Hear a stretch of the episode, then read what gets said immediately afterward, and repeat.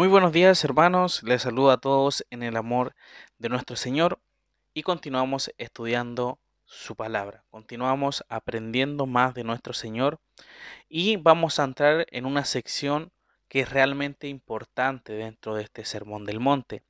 Y vamos a ver a través de este versículo y de también los versículos siguientes eh, cómo, cómo nosotros debemos presentar ejemplos de una realidad de la fe verdadera, de que nosotros demostramos a través de nuestro testimonio de que creemos en Cristo y nuestras acciones concuerdan con lo que nosotros creemos. ¿Ya?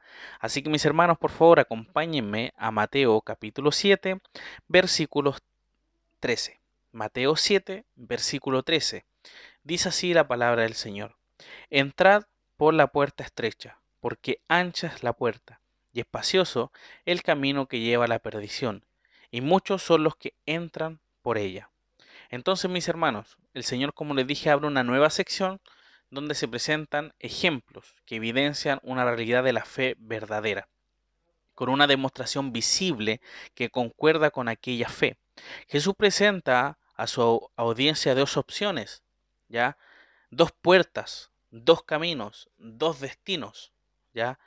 Se presenta una puerta estrecha, la cual se expresa en un mandamiento.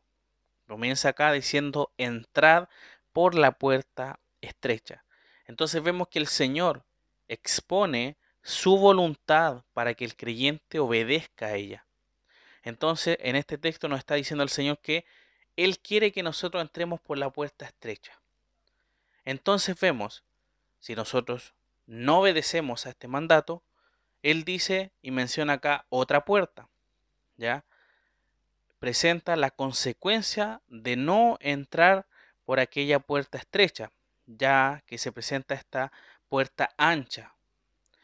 Entonces vemos que la opción que presenta esta puerta ancha lleva a un, a un lugar que el creyente no quiere ir, en este caso ninguna persona quisiera ir.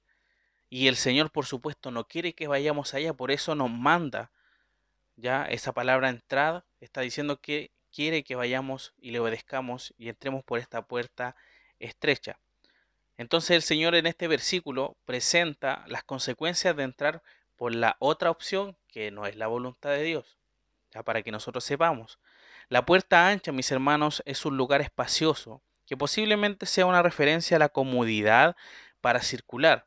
Sin embargo, muchos son los que entran por ella. Este camino es uno guiado por la religiosidad de los hombres, donde circulan las personas que dicen creer en Dios, pero a su manera, los que creen que a través de méritos van a llegar a la salvación. Es un camino pintado de piedad, la cual se caracteriza por el no toques, no uses y tampoco el que no hagas. Tienen la apariencia de piedad. Vemos en Colosenses capítulo 2, versículos 20 al 23, esto que muchas veces estos falsos maestros imponían a los creyentes hacer cosas, demostrando una apariencia de piedad, ¿ya? Era como, mírenme a mí lo que no hago, me abstengo de estas cosas para ser más santo, pero eran cosas que el Señor en ningún momento decía que tenía que uno abstenerse. Entonces vemos que son personas que demuestran, en este caso, una apariencia de piedad, de que son creyentes, pero lo único que quieren es ser alabados y ser reconocidos. Quienes van por este camino ancho cumplen ritos establecidos por un sistema religioso que lo practican, pero viven a diario alejados del Señor.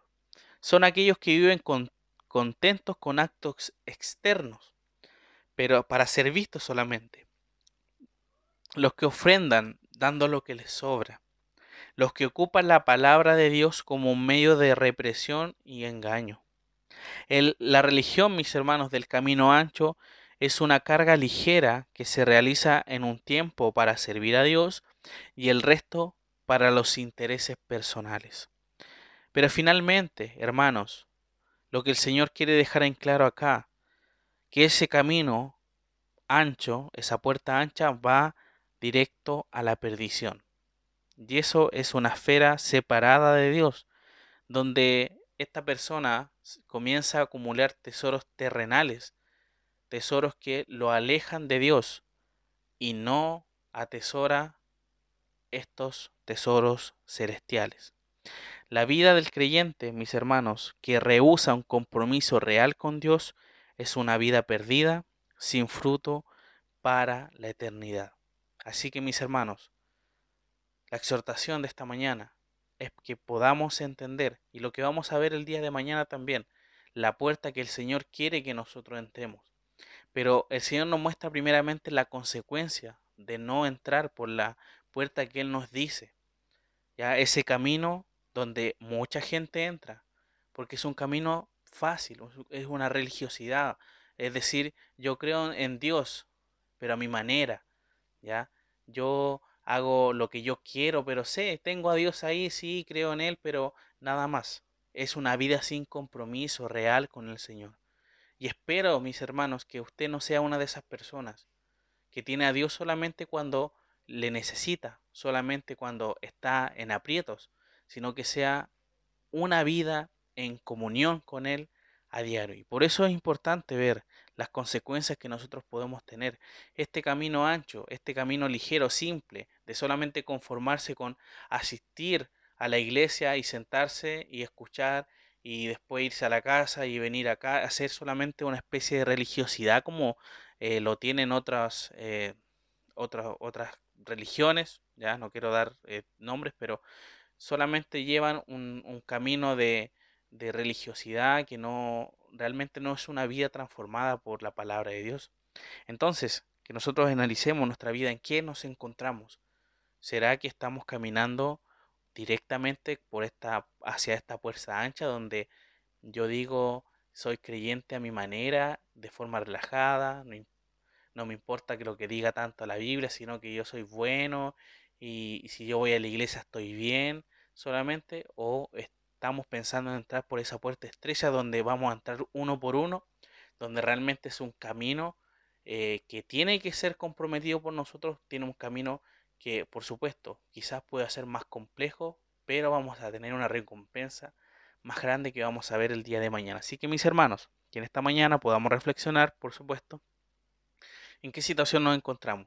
Y esperando, por supuesto, si es que estamos viviendo de esa forma, que el Señor nos ayude a poder cambiar y que conozcamos realmente como es y que entendamos que aunque nosotros busquemos cualquier situación para llegar a la salvación, solamente somos nosotros salvos a través de la fe, a través de creer, a través de la gracia del Señor, no por nuestros propios méritos o por una cosa buena que hagamos, sino que siempre va a ser a través de la gracia de nuestro Señor y por medio de la fe.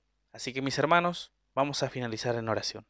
Te damos Muchísimas gracias, nuestro buen Padre, porque tu palabra en esta hora nos advierte a analizar nuestra vida, en qué dirección está, si está encaminada a una puerta estrecha donde tú quieres que nosotros vayamos, porque tiene un, camino que lo lleva a un mejor lugar, o realmente vamos a ir este camino de perdición donde eh, es un camino quizás fácil, es un camino que no me lleva a comprometerme contigo, pero lamentablemente no vamos a tener una buena recompensa. Ayúdanos, Padre, a poder entender y saber y analizar nuestra vida, en qué situación nos encontramos. Gracias porque tu palabra nos sirve en todo momento y ayúdanos a que podamos eh, siempre tenerla en, en primer lugar, Señor. Bendice nuestro día, todas nuestras acciones, en el nombre de Jesús. Amén.